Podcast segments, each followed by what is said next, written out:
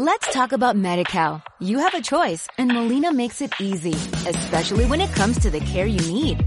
So let's talk about you, about making your life easier, about extra help to manage your health. Let's talk about your needs now and for the future. Nobody knows MediCal better than Molina. It starts with a phone call. Call 866-420-5330 or visit meetmolinaca.com. Let's talk today.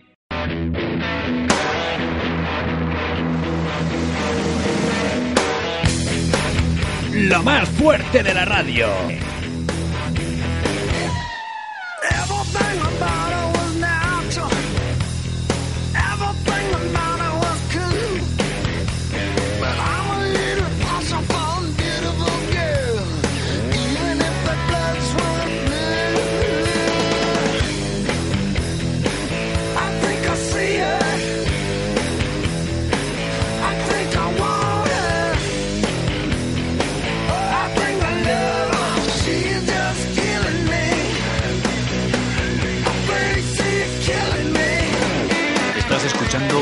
Que Cine, un programa presentado por Javier Pérez Vico.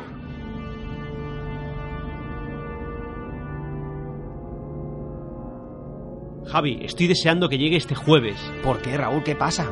¿No lo sabes lo que ocurre en todos los jueves? Partido de fútbol. No, no, por favor, algo más importante. Política. No, no, más importante todavía. De 8 a 9 de la noche.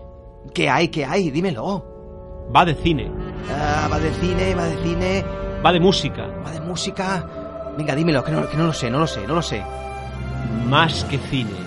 Ah, sí, más que cine. El programa que, que hacemos, es verdad, el que hacemos. 11 temporadas Ah, lo ya. hacemos tú y yo. Sí, hombre, ahora tú y yo siempre. De, de 8 a 9 de la tarde, todos los jueves, en Radio Nova. O de la noche. O- claro, sí. de la noche. Pues os animamos a escuchar más que cine, menos mal que me lo has dicho. Todos los jueves de 8 a 9. Aquí en Radio Nova. Comienza Más que Cine. Come fly with me, let's fly, let's fly away. If you can use some exotic booze, there's a bar in far Bombay. Come fly with me, let's fly, let's fly away.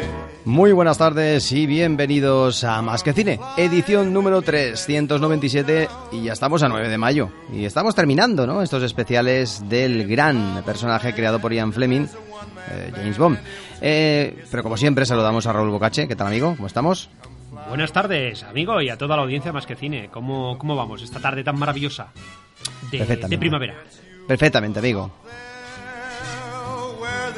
Pero bueno, si te parece, hoy pues mm, hablamos un poquito, hablaremos de los villanos y villanas, bueno, villanos en, en conjunto y de las chicas Bond. Algo, la verdad, realmente importante en esta saga y que ha dado mucho, mucho de qué hablar. Pero también nos encargaremos de desvelar quiénes fueron los últimos compositores que sustituyeron al legendario John Berry. Pero para continuar con las maravillosas melodías que, creó el compositor como fundador de, la, de esta maravillosa saga. No acaba aquí la cosa, ya que en junio, para despedir la temporada número 12 de Más que Cine, repasaremos la sección de la banda sonora de tu vida las mejores canciones aparecidas en la saga de James Bond. Eh, otro icono para, por excelencia de esta maravillosa saga. Y será un cierre bastante eh, bueno importante mm, porque hemos realizado en total bueno pues eh, al final de la temporada serán unos nueve programas y espero que os haya gustado. Por otro lado eh, quisiera decir que al final de este programa avanzaremos pues en noticias bueno eh, vamos a comentar noticias sobre James Bond lo que pasa que al final no sé si nos dará tiempo porque tenemos un pedazo de, de- de programa hoy que que es increíble, una producción de James Bond que está prevista para el año que viene y que Daniel Gray dará fin a su etapa como, como el propio James Bond.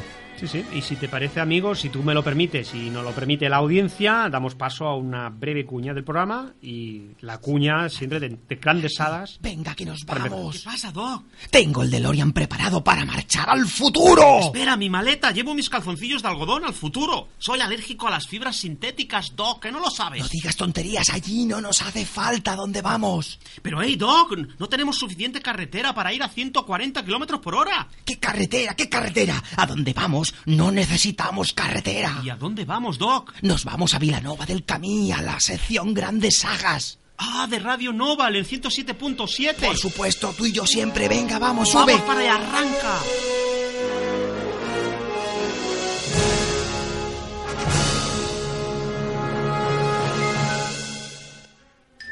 Arranca, Doc. Pues estamos de nuevo porque vamos a repasar en primera instancia los villanos eh, más malvados que han aparecido en la saga de James Bond, ya que por ellos este personaje tan querido e imitado ha tenido tanta importancia y relevancia. Por cierto, si tenemos tiempo, también me gustaría dedicarle unos minutos a las películas y series que han imitado al personaje o que de alguna manera, Sí, si no lo han parodiado, paro- paro- parodiado, también han tenido pues su, su estilo parecido al, al mundo de James Bond. Pues me parece perfecto, Javi, y muy acertado pa- pa- para darnos cuenta, amigo, que James Bond llegó, llegó en un momento que todos querían eh, parecerse a este antihéroe rebelde, pero que tenía todo lo, lo que quería. Y mucha gente se comparaba y quería ser mm, como él. Por eso no solo las series y el cine lo copiaron, sino que también hubo anuncios que lo hicieron, sin entrar en mucho detalle eh, en la mercadotecnia que se lanzó durante tantos años, también llamada ahora, como tú sabes, merchandising. Y los villanos, ¿no? A veces han sido más importantes que el propio protagonista, en, sobre todo en momentos concretos de algunas películas o algunas escenas. Si, si es eh, muy bueno, por ejemplo, pues al final la película ha quedado en un alto nivel. Y lo mismo si es al contrario. Muchas veces en las primeras películas los villanos se les identificaba con, bueno, con el mundo del comunismo, ¿no? Por lo tanto solían ser rusos o, bueno, y más adelante, pues eh, también evidentemente los orientales eh, entraron en juego. Muchos de ellos, eh, bueno, suelen ser desfigurados o mutilados y en algunos casos ataviados con unas prótesis que pertenecen normalmente a organizaciones secretas, como no podía ser de otra manera, o que también a veces trabajan solos, pero siempre al lado, al lado de una, de una gran se- bueno, pues, eh, organización. Y claro está con lo último en tecnología, ¿no? Y de una cantidad increíble de peones, trabajadores, eh, que trabajan, pues eso, a las órdenes de este señor para destruir el mundo, incluso a veces hasta el propio planeta Tierra. Sí, sí, madre mía, Javi. Con este plan, la verdad, que nadie quedaría vivo en, en la saga. Si no fuera porque tenemos a nuestro James Bond, eh, que no sabemos cómo, o, o sí que lo sabemos, ya que el personaje se las trae, pues acaba eliminando al malvado secuaz y salvando al mundo, gracias también a los gadgets de, de, Q, eh, como no. Y otra figura importante, amigo, sería la del eterno guardaespaldas del villano, un ayudante mortífero que cumple las órdenes a pie juntillas. Pero antes me gustaría decir que los villanos de Bond siempre reflejan las inquietudes y temores de la sociedad de la época eh, donde, donde se producía la película. Sí, no, la verdad que eso, eso es verdad. Por ejemplo, la primera aventura de Bond en el cine fue Doctor No y le interpretó Joseph Weisman, que ahora lo repasaremos. Este señor quería sabotear el lanzamiento de misiles eh, estadounidense y en esa época la amenaza nuclear era una de las grandes obsesiones del mundo, en tensiones por la Guerra Fría, que estaba a un punto de cristalizar en la llamada crisis de los misiles eh, cubanos, como mucha gente seguramente conocerá. La gente de nuestra época, nacida en los 60 y 70, pues eso, eso le suena un poco. Además, los misiles en general siempre ha sido un mal que ha obsesionado a los villanos de la saga. En películas como, por ejemplo, Operación Trueno, La espía que me amó, y en Solo se vive dos veces, donde el villano Bluefield eh, creaba las eh, tensiones de la Guerra Fría robando cohetes espaciales norteamericanos y soviéticos. Esta tendencia de crear villanos que están eh, actualizados con las temáticas del momento sucede también cuando a principios de los 70 se trató el tema de la droga con villanos como Kananga, que intentaban colocar la droga a nivel mundial. O incluso el tema del, del mundo del microchip, tan de moda a finales de los 80, con un villano como Max Thorin, interpretado por un fantástico Christopher Walken, con Roger Moore como Bomb. Otras temáticas que también fueron tratadas es la de los medios de comunicación, que fueron manipulados por el villano Elliot Carver, eh, poderoso magnate que controlaba los medios y quería también buscarse noticias de desastres, bueno, provocados por él mismo, claro, evidentemente, como sucede en la película El Mañana Nunca Muere. No se te olvide, Javi, otro villano mm, mucho más reciente. Estamos hablando de Le, Le interpretado por Sí, es francés, será, no sé, será Le Chief Sí, o algo sí, así, ¿no? Le Chief, Le Chief o Le No sé, porque no sé, no sé bueno, no sé la pronunciación. Bueno, interpretado por Mads Mikkelsen, el actor protagonista de la serie de, de Aníbal, que se dedicaba a financiar a terroristas internacionales. Pero vamos, a hablar un poco, vamos a hablar un poco del, del primer villano que has comentado, Javi, el doctor Julius No, interpretado por Joseph eh, Biseman. Se caracterizó, caracterizó por sus rasgos orientales y su gran altura, y por la ausencia de manos, reemplazadas por garcios, garcios de metal. Eh, este malvado se, se creó, se creó su, su organización particular y se asocia con la organización terrorista por excelencia en la saga de James Bond, que no es otra que la, que la temible Spectra. O Spectra. ¿Spectra? ¿Spectre? Sí, espectro. Spectra. De la que se convertiría en uno de, de- de sus principales agentes. Era el agente número uno. Si quieres, amigo, eh, comento algo de Spectra. Pues sí, Ah, pues sí, comenta. la, la gran organización que tuvo, por cierto, su título en una de las películas recientes de Daniel Gray. eh, eh, en la primera película se hace referencia, ya referencia a esta sociedad internacional, dedicada al chantaje y, y a- y también a gran escala, con la idea de dominar el mundo. Su líder es Ernst Star Blofeld, con su inseparable gato blanco, que es- recuerda un poco a- al inspector Caches, ¿no te acuerdas? Sí, que me acuerdo, sí. Me ha venido a la mente, sí. Este, mal- este malvado villano es uno de los pocos rivales a quien 007 no puede eliminar en, en- en ninguna aventura. Y es el causante de que la única mujer que quiso James Bond, con la cual se llegó a casar, eh, duró breve- breves momentos. Y él fue el causante de, de- de la muerte de su esposa.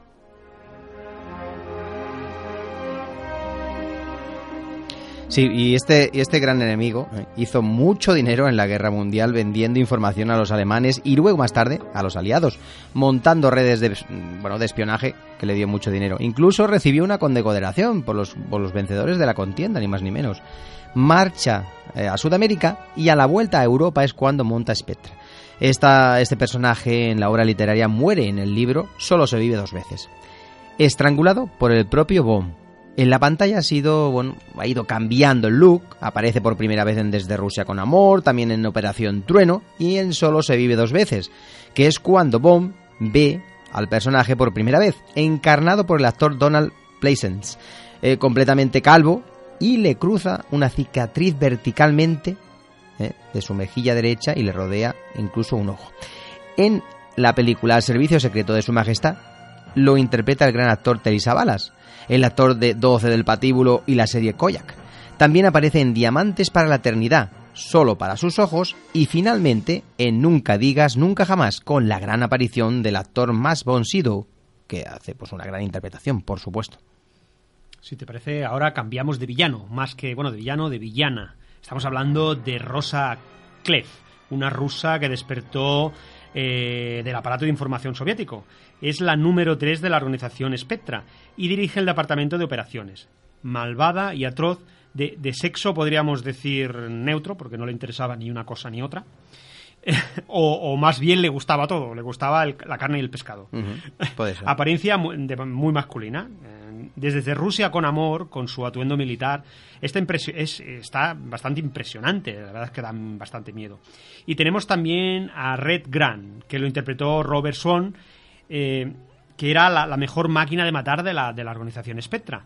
Frío y una fuerza física descomunal unió, unido a una metodología única que tenía. En la novela era un boxeador de, de Irlanda, irlandés, eh, que desertó a Berlín. Tenía la manía de ponerse unos guantes antes de matar y le gustaba estrangularlos o estrangularlas con, con- con un alambre. Era un homicida paranoico y también catalogado como, como tal. Y hay que decir que otro malvado importante en lo que, bueno, a, ma- a maldad, ¿no? Por así decirlo, absoluta se refiere, es Auric Goldfinger, que es como un monstruo de circo. Y el autor lo describe como un ser desproporcionado en todos los sentidos, ancho, con una cabeza enorme. Va por libre y eso es lo que lo diferencia. Tiene una fortuna increíble y su idea es dejar sin oro la reserva de Fort Knox. Es uno de los personajes mejor dibujados de la saga. El personaje muere disparándose su pistola en la lucha con Bomb eh, en un avión y al romperse la ventana, la cabina se despresuriza y sale disparado a la estratosfera. Final fantástico para este supervillano casi perfecto. ¿verdad, amigo? Sí, sí. Y como antes hemos comentado, tenemos a secuaces que trabajan para los grandes villanos de la saga. Y uno de ellos, eh, que es realmente importante, es Objob. Este personaje tiene una fuerza física enorme, tiene también mucha destreza y lealtad. Es, curiosamente mudo, eh, no, se queja nunca. Y experto en artes marciales y es coreano de nacimiento. Eh, trabaja para Goldfinger como criado, guardaespaldas y también chofer, entre otras cosas. Pero claramente es un asesino despiadado que conoce siete formas de matar a un hombre de un solo golpe. Vaya, tela, ¿eh, amigo? Bueno. Espero no encontrarme con él. Yo tampoco. Siempre va impecablemente vestido y encorbatado, con una sonrisa malévola en su cara. Fue un villano impactante en pantalla y casi imposible de matar, aunque con James Bond nunca, nunca se podrás decir, nunca digas nunca jamás. Con este juego de palabras despedimos a este personaje.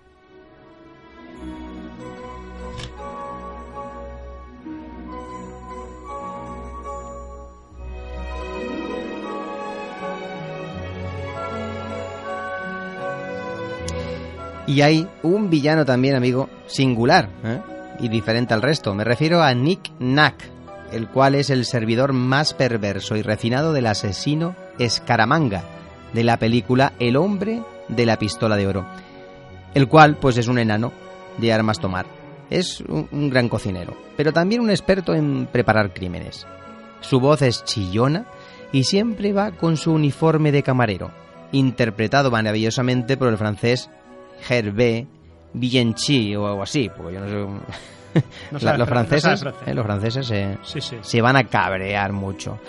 Y me gustaría recordar a otro personaje como Francisco Escaramanga que aparece en la película, El hombre de la pistola de oro, donde es el asesino más famoso del mundo y siempre mata con una bala de oro.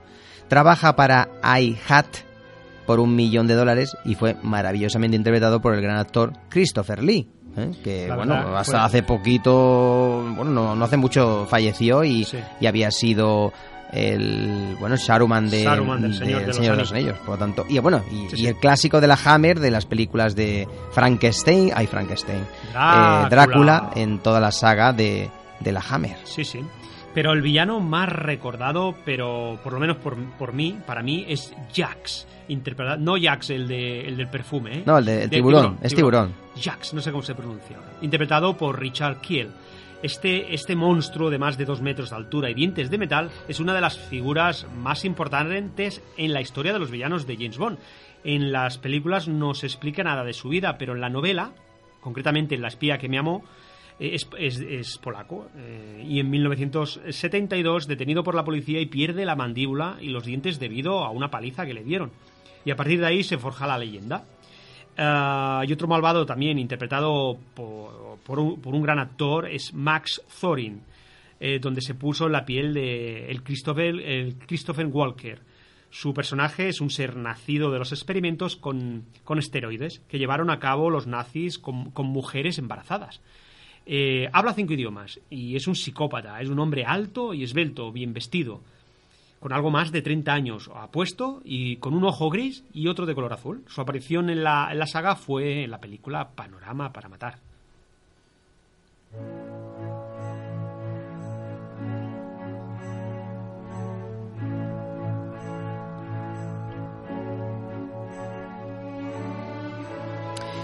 Y seguimos con otros malvados. Por ejemplo, Robert Davi, que lo vimos de haciendo de malo en Los Goonies, en la saga de Bomb eh, hizo de Fran Sánchez, un despiadado y mortífero narcotraficante sudamericano con un curioso y estricto código de honor. Es de los pocos que puede medirse a Bond con su gran físico. En Licencia para Matar hace un gran papel. El actor da eh, bueno, un gran carácter en su interpretación y lo hace un villano diferente. En manos de ese actor, el personaje fue uno de los mejores antagonistas que ha tenido eh, la saga. Y otro villano que hoy día está en lo más alto de la fama, pero que en aquellos entonces era un completo desconocido, es Benicio del Toro, que hizo de Darío, un esbirro callado y cruel. Bueno, es un sicario que trabaja para Fran Sánchez. y es realmente atroz, con una sonrisa siniestra y un aire inquietante. Es que eh, hay que hay que acordar hay que recordar que, que, Benicio del Toro tiene una cara muy particular sí, sí. Y, y, si, y todo el mundo lo, lo, lo, lo conoce sí, sí. aquí en esta película es muy jovencito muy y aquí jovencito. aunque es muy jovencito ya tenía esa sonrisa y esa cara mm, malicia igual, de malicia igual pero en junior sí sí sí, sí. bueno y, ahora os acordáis de Boromir del Señor de los Anillos ¿te acuerdas tú Javi? Que- madre mía creo que Pues me es- acuerdo como sabéis es el actor llamado uh, Sin Bean que hizo de Alex Tribelan bueno y Eh, también y también salía en, en, en el Juego de Tronos Sí, correcto. En la primera temporada. Correcto, correcto, correcto, sí, sí. Se lo cargaron en la primera. Uno de los villanos más. Pues, Hombre, yo creo que después de ocho temporadas la gente ya. gente la, que no ha visto la saga, la gente ya lo, ya, No. ya lo sabe. Bueno, perdón.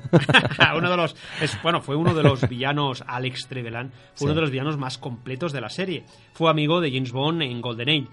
Era el agente 006 y las escenas entre ambos son de lo más brillante de la película, con una increíble lucha a muerte, una de las mejores secuencias de acción eh, mejor coreografia- coreografiadas de la saga, Javi. Y sí, sí, la verdad que sí. La saga de Bond tiene villanos conocidos, como el caso del actor Robert Carlyle, mm, que aparecen, por ejemplo, en la película Full Monty, entre otras muchas películas. ¿eh? Interpreta a Renard, un villano que lleva alojada una bala en el cerebro y curiosamente que le hace inmune al dolor. Aparece en el mundo nunca suficiente y estuvo en la KGB, pero más tarde acabó yendo por libre. Esa bala acabará destruyéndolo poco a poco y destrozando su cerebro. Y también podríamos hacer referencia a Mats Mikkelsen, el actor que ha realizado el papel de Aníbal en la serie que protagonizó durante tres temporadas y que le hizo famoso desde entonces. Interpretó al papel de Le Chief, el diabólico villano de Casino Royale, por ejemplo. Irónico, mordaz, un gran jugador también, buen gastrónomo y un ser pálido de rasgos eh, afeminados. Tiene un defecto que le hace llorar sangre y nunca ríe. Bueno, curioso, ¿no? En la actualidad sigue vivo como agente ruso. Sí, sí, un papelón en dicha película. Bueno, como podemos ver, Javi, tenemos muchos villanos para estarnos horas y horas hablando de, todos ellos. Eh, tenemos otro también, por ejemplo, que es Mr. White, representante, representante de la organización Quantum. El villano de Muere otro día con doble identidad, eh, Gustav Graves, playboy inglés y Tansumon, el coronel Boone, uno- un oficial del ejército narco, narcocoreano. También en la saga de James Bond, aparte del super malo de la película que quiere destruir el planeta o apoderarse de él, o enriquecerse o provocar desastres naturales o destrozar gobiernos. Está claro que todo ello se complementa con los villanos y secuaces que le hacen el trabajo sucio al villano de turno. No podemos, por lo tanto, hablar de todos, pero con estos hemos hecho un rápido repaso con alguno de ellos. Ahora nos vamos con las chicas Bond, que tanto bien han dado a la saga, que este tema sí que Interesa más. interesa.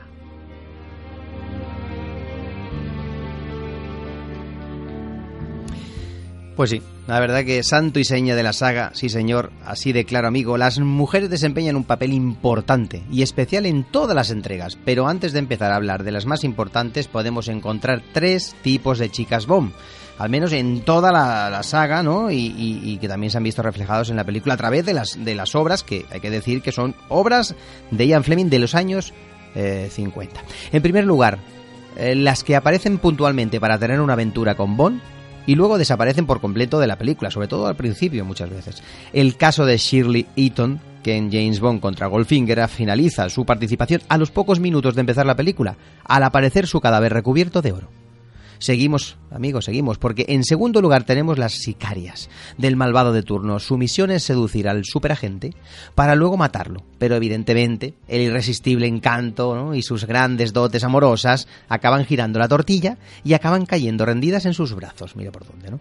Y por último tenemos la chica buena, la ingenua, pero también a veces con ese punto de agresividad, ¿no? A partir de entonces se les llamó las Bond Girl, las chicas Bond. ¿Qué te parece, amigo? Sí, sí, me parece perfecto. Y me gustaría también decir, eh, para interrumpirte y entrar en este interesante punto, que la chica Bond por antonomasia es Úrsula Andrews, la primera y la más cautivadora. La actriz suiza eh, pudo- puso de moda el legendario bikini blanco, eh, que se hizo mucho, muy famoso.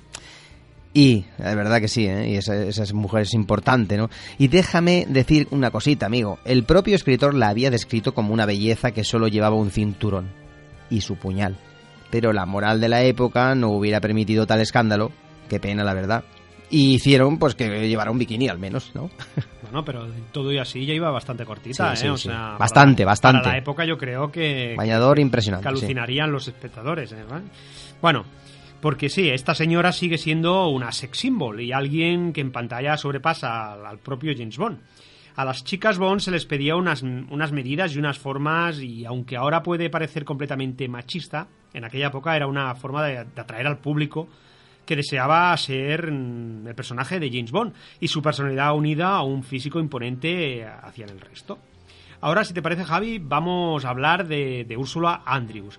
En la escena de la primera película de la saga, en Agente 007 contra el Doctor No, aparece la protagonista con unas conchas en la mano saliendo del agua cantando Underneath de Mango Tree.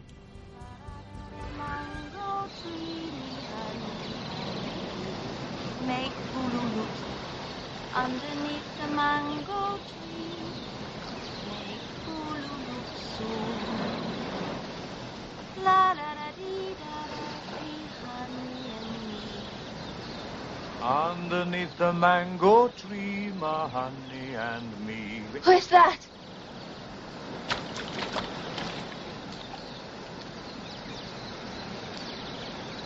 It's all right. I'm not supposed to be here either. I take it you're not. Are you alone? What are you doing here? Looking for shells? No. Are you alone? Are you alone? Are you alone? ¿Estás sola?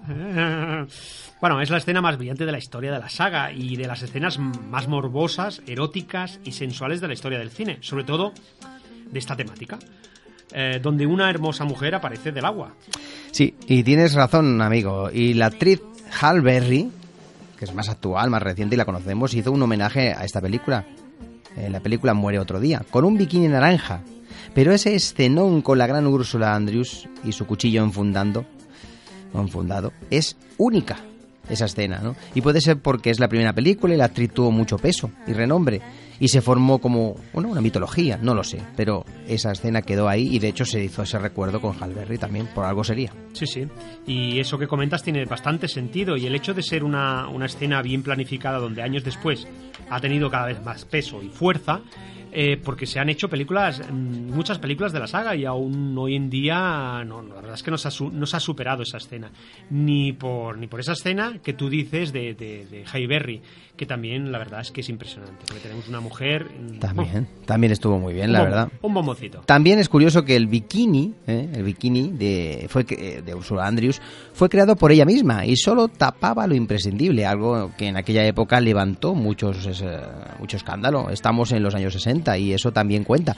¿Sabes, amigo, que el bikini se subastó y se pagó por 35.000 libras? ¿eh? Jolín, que iba acompañada. Imagínate lo que ¿Iba- costó. ¿Iba acompañada con la Úrsula o qué? No lo sé, pero eso es en libras, pues, eh, bueno, pues No, no, ahora mismo en euros serían a lo mejor es mu- 50.000 euros, es, es- decir, es mucho pero estamos hablando, no sé, porque estamos hablando de la época, es decir, imagínate hace ya hace años que se, que Sí, se- sí, se haría pues, este... pues no, no lo sabía, no tenía ni idea. Pero siendo la primera película y teniendo en pantalla esa bellísima actriz, eh, quien, lle- quien llevó ese bikini hecho encima por ella misma, no me extraña que, que- que se pagara eso, porque hay, la verdad es que hay gente muy, muy loca. El personaje en esta primera película se llama Honey Rider y aparece en otras novelas posteriores, aunque en el cine solo apareció en, est- en esta primera película. La actriz eh, sex symbol de aquella década de- decayó, decayó en la siguiente debido a sus papeles en películas bastante flojas. Siempre será recordada por, aquella magnífica aparición en la, en la película de, de Doctor No.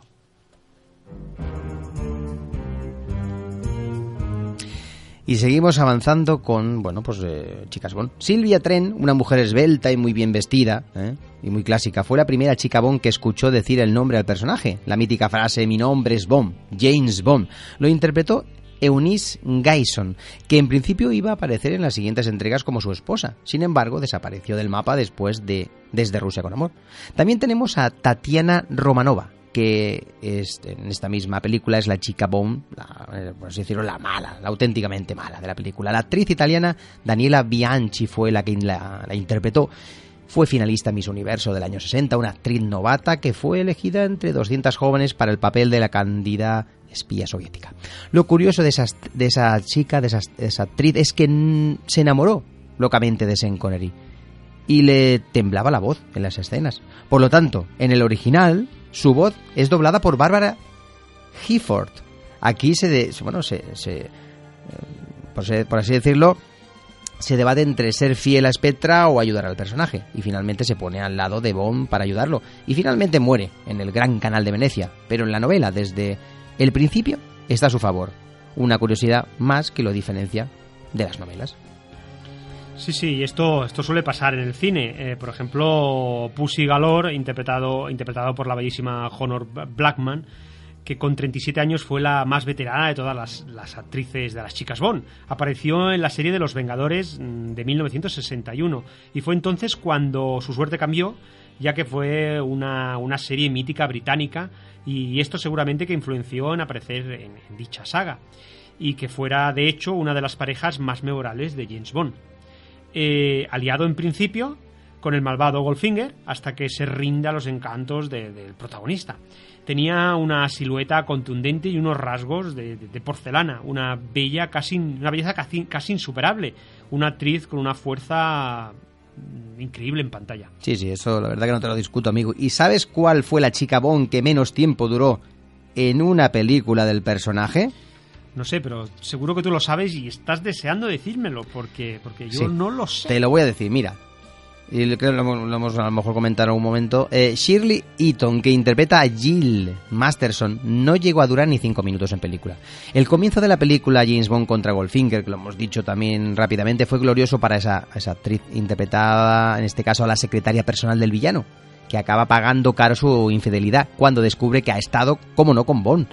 Y su muerte es de lo más original, ya que es asesinada aplicándole un baño de oro sobre la piel, desnuda en la cama después de su relación sexual con el protagonista. Mientras este iba a buscar al frigorífico una botella de champán Don Periñón, como, por, como, como viene siendo habitual ¿no? en el personaje. Su, su cava favorito, o su champán favorito. Es una de, los, de las imágenes más icónicas y perdurables de la serie, y llegó incluso a ser portada de la revista Life, incluso, imagínate, Sí, sí. amigo. Vaya, vaya con la joven, ¿no? La verdad que, re- que recuerdo esa escena y, y la portada de la película, incluso los maravillosos títulos de crédito, perfectos para dar comienzo a esa escena tan aclamada. Eh, en Operación Trueno, perdón, tenemos a la italiana Luciana Paluzzi, interpretada, interpretada por Fiona Volpe, la cual se hizo muy, famoso, muy famosa por, es- por este papel y fue llamada para películas de este estilo desde entonces de una gran belleza y sensualidad, y sensualidad animal, es la responsable del departamento de, de- de ejecución de Spectra. Eh, juega con sus víctimas, las seduce para luego llevarlas a la muerte. Muy bien. Y hay que decir una cosa, amigo. Los que tachan a las chicas Bond de simples mujeres florero realmente no han visto la película al servicio secreto de su majestad británica. El personaje de Tracy es una mujer interesante, inteligente, valiente y dotada de sentido del humor. Interpretada por Diana Rich, eh, conocida por la serie de Los Vengadores. Eh, la única chica Bond que ha hecho pronunciar el sí quiero a nuestro héroe y aunque no es una belleza espectacular, es la más sincera de todas. Si te digo, amigo, que esta mujer aparece en Juego de Tronos, ¿qué dirías? Amigo? Pues que no tengo ni idea quién es. Pues es la reina Dorne, Olena Tyrell, un personaje malvado, la mayor, la mujer mayor, eh, como la gran mayoría de los personajes de la saga, pues es verdad que no siendo una superestrella o una superbelleza, cautivó al personaje. Pues la verdad que no tenía idea, pero no sé, tendré que mirármelo otra vez. Muy bien, pues vamos avanzando porque hemos tenido chicas Bomb para hacer varios programas, pero no puede ser ya que estamos bastante limitados.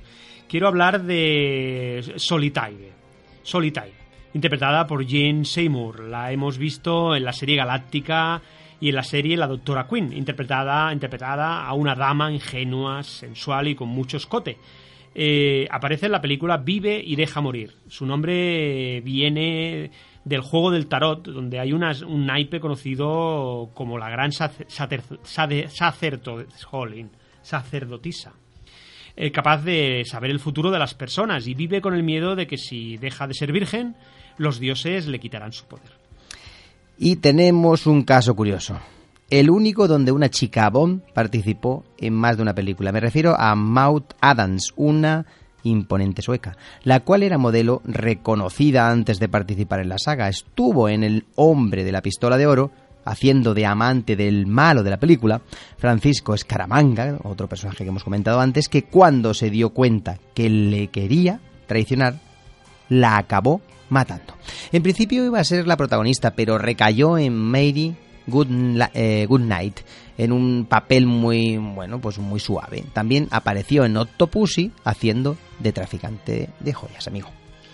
Sí, sí, y es increíble como en este mundo de las chicas Bond mm, está, está lleno de curiosidades y anécdotas. Pero en los años 70 los movimientos feministas acabaron consiguiendo que las películas de James Bond aportaran otro tipo de mujer. Eh, por ejemplo, la bellísima Barbara Bach, que mucha gente conoce porque se casó con el componente de los Beatles, estamos hablando de Ringo Starr, una mujer escultural y que hizo el papel de Anya Masova una heroína muy parecida a James Bond. Inteligente, con mucho coraje y, ¿qué ha pasado? Se ha ido. Y autosuficiente. Eh, un agente del KGB que acaba enloqueciendo a James Bond en la película de La espía que me amó. Como hemos dicho, esos movimientos feministas... Trabajaron una chica Bond de alto rango, no aparecía en los libros de, del escritor Ian Fleming, pero los tiempos que corrían para el cine obligaba a realizar mm, algunos cambios. Esta señora aparecía en la revista, apareció en la revista Playboy y luego se nos casa con nuestro Ringo Starr, una mujer, pues total, ¿eh? pasa de un lado Efectivamente. A otro, por decirlo de alguna manera. Y antes de convertirse en una de las actrices más populares y emblemáticas de los años 80, hay que decir que la actriz Kim Basinger interpretó a Domino, la mala convertida en buena en el bomb no oficial, como fue la película Nunca digas nunca jamás. Interpreta al amante del villano, tiene encanto y poder de seducción y unos labios carnosos impresionantes. Apareció en la revista Playboy y su éxito absoluto llegó con nueve semanas y media, una película erótica de enorme éxito que le abrió las puertas. Con los años, sus papeles se hicieron más complejos y ganó un Oscar por la película L.A. Confidential del año 97, amigo. ¿Qué te parece? ¿Mm? Pues muy bien, muy bien. ¿Te vamos a poner algún, algún temita o qué? Sí, sí, vamos a poner un temita. Mientras vas hablando, vamos a poner un temita, venga. Y decir que de todos los enemigos a los que se ha enfrentado nuestro querido agente 007, nunca puede presumir de, ninguno puede presumir de su exotismo como la felina Mayday, una de las chicas Bond más chaladas de la saga. Ella es la gran atracción de, la, película Panorama para Matar, con una gran fuerza física y sin miedo a nada, y también con un negro muy intenso. la, interpretó la cantante pop de color Grace Jones, icono de la, de la moda estrambótica. Su papel era una mujer que conocía todas las disciplinas de lucha, una mujer con, una gran personalidad que hoy día todavía sigue cantando. Y también me gustaría hablar, Javi, de, de Senia Onatov, eh, interpretada por la holandesa Frein Kansen, una, una actriz de verdad impresionante. El personaje adora el sexo perverso y el asesinato y suele matar a sus amantes aprisionándolos entre sus muslos. Mm. El personaje es, soviético, conduce coches rápidos y es un as del póker, mata por diversión y James Bond no, tuvo una rival igual en la saga, porque fue su alter ego femenino y, la verdad que muy, muy salvaje. Es la voz de Grace Jones, ¿eh? Una mujer como la noche, oscura. Qué, poético. Sí, sí. Hay que decir que la entrada en escena de Jinx es la película eh, Muere otro día.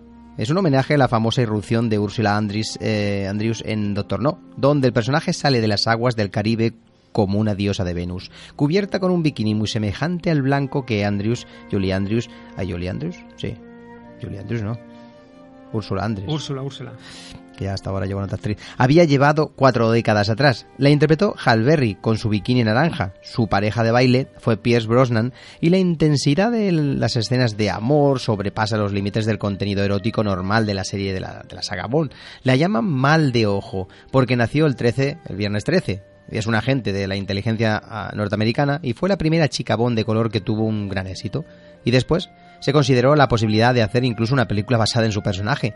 Ya era una actriz con cierto éxito y después de esta película aún más. Otra actriz que hoy día sigue actuando es Rosamund Pike, interpretando a Miranda Frost. Tenía 23 años cuando hizo este papel en la película Muere otro día. Fue una espía del MI6, trabajando como criptóloga y esa actriz en 2014 perdón, realizó la película Perdida de David Fincher, que le dio algunas nominaciones y premios. Sí, sí, y yo quisiera hablar para terminar con las chicas, con las chicas Bond, Oh. al menos con la que hemos destacado nosotros, ya que hay muchísimas más. De, de la gran interpretación de Eva Green, una actriz que sigue haciendo cosas interesantes actualmente en el cine, interpretada, interpretado por la actriz eh, no, perdona, interpretando el papel de Bester Lind. Apareció en la película Casino Royale, en el, nuevo comienzo de la saga con Daniel Craig. eh, como nuevo James Bond. La actriz eh, compone uno de los personajes más ácidos que se han escrito nunca para una, para una actriz de la serie. Vesper abre y cierra el corazón de nuestro agente 007 y su historia de amor empieza con una escena mm, de partida de póker. Eh, que gana, que gana ella, claro. De- descubierta por Bernardo Bertolucci en la película Soñaderos, Soñadores perdón, del año 2003, conocida también por El Reino de los Cielos y por ser el rostro de un perfume como es Christian Dior. Y la verdad, amigo, que nos hemos, bueno, nos hemos dejado un montón de chicas Bond y también villanos, pero el programa debe ser ágil y quienes lo deseen pueden saber esto y muchas más cosas profundizando en Internet. Nosotros hemos repasado las más interesantes o las que consideramos más interesantes nosotros porque los actores o han sido o son conocidos hoy día o por el papel que desempeñan en la saga. Ahora me gustaría hablar, amigo, de la huella tan profunda en la cultura popular que ha dejado nuestra gente, nuestro agente especial aunque el éxito de las novelas aparecidas en los 50 llevó a una avalancha de imitaciones, don, bueno, dentro del mundo literario, el caso no se convirtió en un fenómeno popular hasta la llegada del personaje al cine en los años 60. Aparecieron películas del estilo Bond, como El espía que surgió del frío, de una novela de John le Carré, protagonizada por el gran Richard Barton, nominado incluso al Oscar por esta película, pero también se hicieron muchas series B o incluso series Z, de más incluso bajo presupuesto y dudosa calidad. Solo hubo una adaptación del Bond oficial al margen de la serie original llamada Casino Royale del 67. Una comedia surrealista producida por Columbia con un reparto coral de actores y también de directores. Se basa ligeramente en la primera novela de Ian Fleming del año 53 y el gran actor es David Niven. Fue el famoso agente 007. Eh, tenemos un reparto de lujo. Tenemos a Peter Sellers, otra vez nuevamente a Ursula Andress, a Orson Welles, el gran director y actor, William Holden, a Peter O'Toole, John Huston también, otro gran director, John, eh, Jean-Paul Belmondo, Jacqueline Bisset, entre otros, en un maravilloso reparto que le hubiera gustado a cualquier película de la saga oficial, amigo. Sí, sí, y esta película teníamos que comentarla por su gran reparto de directores importantes como, como John Huston, por ejemplo. Luego no, nos encontramos, por otro lado, el, el- apartado de imitaciones de todo tipo, algunas muy malas e incluso alguna serie. En Europa, por ejemplo, aparecieron subproductos de, en Francia, Italia, Alemania e incluso en España en formato coproducción. Aquí se hizo 0- 07 con el, con el segundo delante, con el segundo delante, eh, agente Jaime Bonet del año 1966 con el actor Cassen como protagonista. También llegó también el turno de las producciones británicas y norteamericanas en tono de, de- de comedia con Derek Flynn, Matt Helm, Edna Hun y el agente Cipoll entre, entre, entre otros. Y vamos a hablar, ¿no? Pues de, vamos a poner un fragmento de esta de una serie, ¿no? Sí, Modesty, el tema Modesty Blaze. Blaze. Vamos a poner.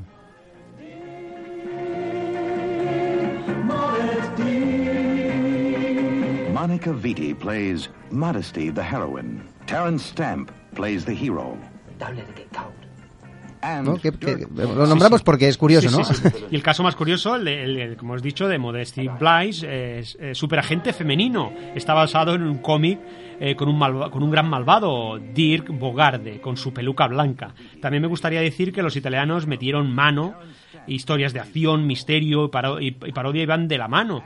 Eh, ninguna vale la pena recordar, pero diría que Operación Hermano Pequeño, Hermano Pequeño, tiene como curiosidad que intentaron contratar al hermano de, de Sean Connery, que trabajaba como enyesador para hacer de, de- protagonista. Imagino que era por cierto, era por, por el cierto parecido que tenía y también la presencia en el reparto de veteranos de la serie original. También dan a esta película un aire bastante surrealista, eh, solo apta para, para frikis, la verdad. Y también los franceses adaptaron las novelas de Jean Bruce, eh, creada en el 49. OSS 117 fue la excusa para aprovechar el tirón de James Bond para hacer sus propias historias. Empezó en los 50 y continuó en los 60. En 2006 se retomó el personaje de nuevo con OSS 117 El Cairo, Nido de Espías. Nuevamente, tres años más tarde, el mismo director, Michael Hazanavicius y Jan Dujardin, que se hizo famoso por ganar el Oscar por la película The Artist, eh, que curiosamente la dirigió también este mismo director, terminaron en 2009 con otra película de este superagente titulada OSS 117, Perdido en Río. Por otro lado tenemos a un tal Dean Martin, cantante y actor de comedia que fue llamado por Irving Allen, productor que rechazó en su día aliarse junto a Broccoli para adquirir los derechos de Bond y para arreglar su error Después de ver el éxito que tuvo la saga de 007, el tal Irving Allen adaptó las novelas de Donald Hamilton, donde su personaje era Matt Helm. El problema es que Dean Martin era un, bueno, era muy popular, un cantante con cariz cómico y eso le dio un éxito de taquilla, pero los seguidores de estos libros no le vieron demasiado bien. Realizaron cuatro películas y la mejor, la primera, The Silencers de 1966. Sí, sí, luego tenemos el superespía Derek Flynn, interpretado por un fantástico James Coburn. Hizo dos películas que son, que son bien parecidas. Hizo Flynn Agente Secreto de 1966 y F y F de Flynn del año 1967. Es un protagonista algo diferente a nuestro James Bond, porque trabaja solo y su único gadget es un encendedor de 83 posiciones diferentes. Bueno, posiciones no, funciones. Y también me gustaría hablar de Harry Palmer, interpretado por el gran Michael Caine. En este caso, el protagonista agente del MI6 es más bien un perdedor y mujeriego. Tuvo tres películas con gran éxito de taquilla y también de crítica. IP Cres del año 1965, Funeral en Bernil del 66 y un cerebro de éxito y un cerebro eh, de, eh, perdona y un cerebro de un billón de dólares perdón del 67 además de un par de películas más a mediados de los años noventas para la televisión. ¿Y quién nos recuerda en el apartado televisivo la serie Misión Imposible? Que estuvo en antera desde el 66 a 73. ¿eh? ¿Quién no lo recuerda, amigo? Sí, sí, sí. Pues hay que decir que esta serie de Stephen Hill la protagonizaba como cabecilla del IMS, o F, perdón. Pero este actor no es el que todos conocemos, ya que solo estuvo la primera temporada y fue sustituido por Peter Graves, tuvo mucho éxito esta serie, pero no solo en Estados Unidos, sino en muchos países del mundo, entre ellos España. Evidentemente los malos eran los comunistas y la maravillosa banda sonora de Lalo Schifrin quedó para el recuerdo y para la historia de la música del cine. En los 90 se recuperó la serie con el mismo actor, pero no funcionó bien. Y también en los 90, para ser más exactos, en el año 96 llegó la primera película de la era, Tom Cruise interpretando al agente Ethan Hunt como protagonista y productor de una maravillosa saga, con Brian De Palma como director en la primera película, el cual, el maestro del doble cuerpo, peliculón de, de, este señor Brian De Palma nos trajo un clásico del espionaje con varias escenas impresionantes. Luego se realizarían hasta cuatro películas más y donde las dos últimas son de un estilo muy James Bond, espectaculares, a más no poder. Sí, sí, y otra serie que parodia a James Bond es Super Agente 86, creada por Mel Brooks, estrenada en 1965 y se convirtió en un clásico de la televisión. Eh, Don Adams era eh, el inepto agente 86. En el año 80 se estrenó una película con el actor principal y a principios de la década de 1990 se retomó la serie, pero sin éxito ya que el actor ya no tenía popularidad. Su música y su entrada triunfal era digna de ver y todavía la recordamos. Me parece que este lo que suena de fondo. El hecho de que haya hablado es buena señal. Debe tratarse de los gemelos. Le prometí que los llevarías unos días con su madre. Voy a hablarle a mi querida suegra. Vaya doblaje, ¿eh? el que había. el que había. Pero en el cine, el actor y guionista Mike Mears encontró el papel de su vida en el ridículo personaje de Austin Powers. Este cómico canadiense Ay, estaba aquí pensaba que me hablaba. Este cómico canadiense que se dio a conocer por el programa Saturday Night Live nos presentó esta película en el año 97. El enemigo del protagonista es Doctor Maligno, papel que interpreta él mismo en un doble papel. Fue todo un éxito que derivó en dos secuelas, la última en el año 2002, una desternillante saga de lo absurdo y, y lo escatológico. Y también eh, hubo otras series de calidad que acusaron la influencia del fenómeno Bond, aunque no tenían influencias del personaje. Son, por ejemplo, Los Vengadores del 61, El Santo del 62, Los Persuasores del 71, además de alguna comedia muy ligera y familiar como, por ejemplo, Spy Kids, una familia de agentes donde tenemos a nuestro Antonio Banderas, ¿no? que lleva hasta cuatro películas realizadas. Incluso, amigo, podemos poner las películas de, de Pixar, de Los Increíbles, donde una familia de superhéroes salva al mundo, eh, una nueva aportación de Pixar en el eh, maravilloso mundo de la animación digital. Como vemos, hay mucho que contar y, bueno, y algunas películas y series nos hemos dejado, pero bueno, por lo menos hemos repasado las más significativas. Para terminar, podemos eh, cambiar de tercio y repasar algo sobre las bandas sonoras de las últimas entregas de James Bond, ya que hemos repasado eh, esas bandas sonoras hasta el momento que John Barry decidió dejar de hacer bueno, más composiciones. Y en ese momento, en ese punto, nos quedamos ahí. De las 24 películas, 12 fueron compuestas por el, por el gran John Barry, el creador de las mejores melodías de la saga y de la historia también del cine, evidentemente. Pues la verdad es que me parece muy buena idea, Javi. Podemos repasar rápidamente las últimas bandas eh, sonoras realizadas hasta la fecha. Nos, que, nos, nos quedamos en la banda sonora de GoldenEye una vez que John Barry dejara de trabajar para la saga y como, como ya dijimos, el compositor Eric Serra no dio con, con, la tecla y fue una banda sonora, la, verdad, bastante floja. Pero dos años más tarde los fans se alegraron de escuchar la banda sonora compuesta por David Arnold, del Mañana Nunca Muere, un interesante compositor de, de películas de acción. Eh, volvieron a tantear a John Barry, pero no, no, no, llegaron, la verdad es que al final no llegaron a un acuerdo. Un score eh, enérgico y atmosférico, hizo un homenaje de las primeras películas compuestas por, por John Barry. Tenemos dos temas, el discreto tema central de Sheryl Crow y el espectacular Surrender, interpretado por K.D. Lan en los créditos finales, y terminaba con el, con el Bond Theme electrónico del grupo Movie.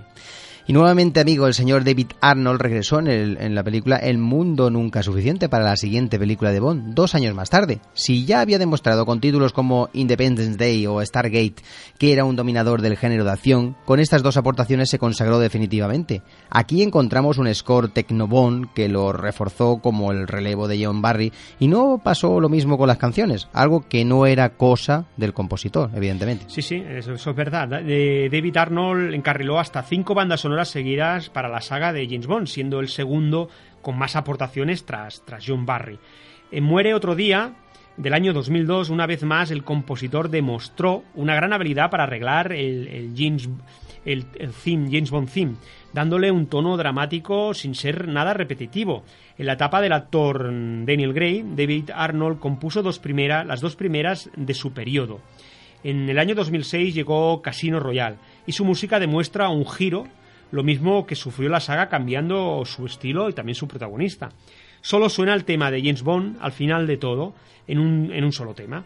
Es una obra más seria y más madura, centrada en el suspense, y la última colaboración que hizo David Arnold con la saga fue para la segunda película de Daniel Gray. Estamos hablando de la película Quantum of Solace, quinta partitura y la prueba evidente de que fue un sucesor más que bueno para John Barry con su capacidad para reflejar el aire de, peligro y con aire de peligro aventurero y fantasía exótica del mundo de 007, mezclando también algo de tensión y dramatismo.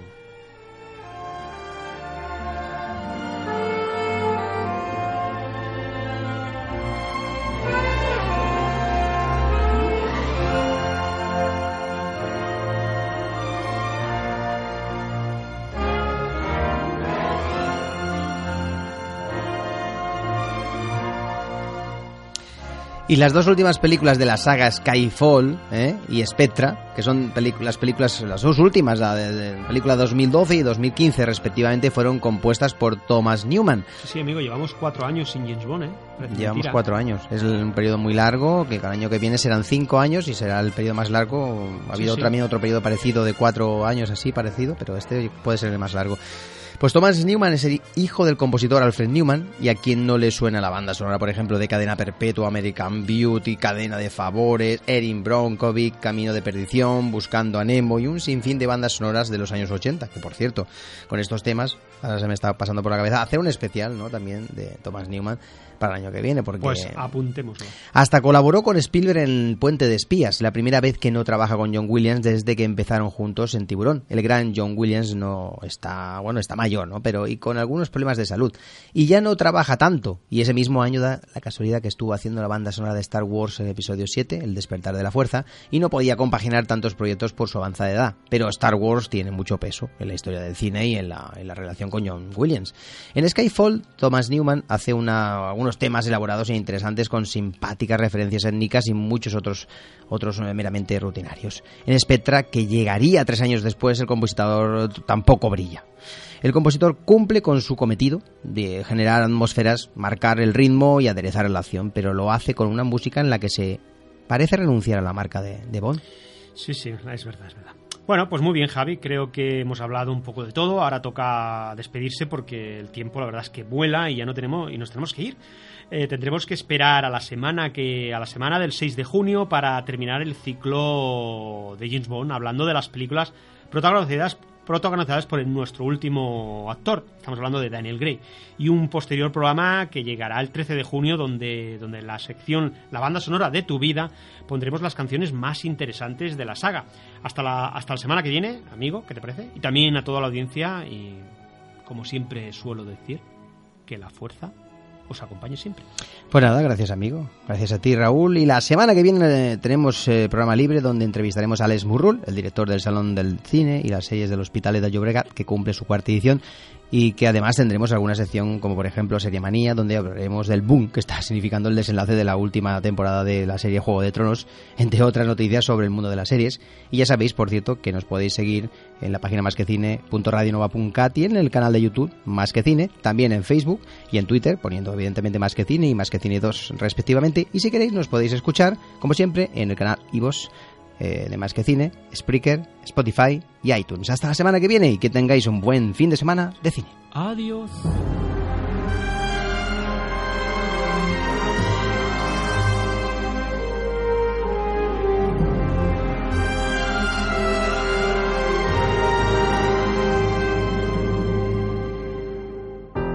I've been here before, always hit the floor. I've spent a lifetime running,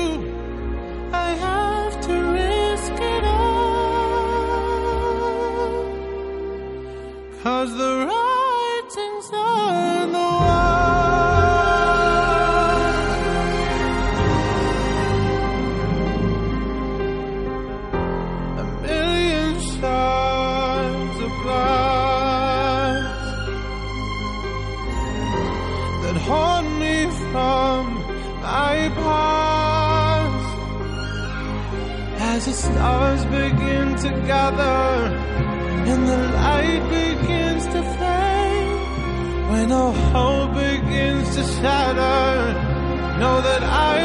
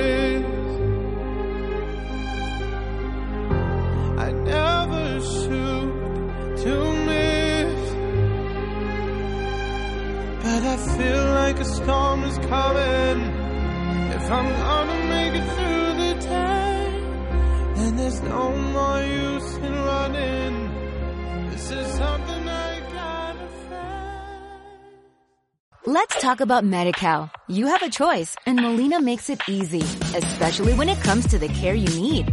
So let's talk about you, about making your life easier, about extra help to manage your health. Let's talk about your needs now and for the future. Nobody knows MediCal better than Molina. It starts with a phone call. Call 866-420-5330 or visit meetmolinaca.com. Let's talk today.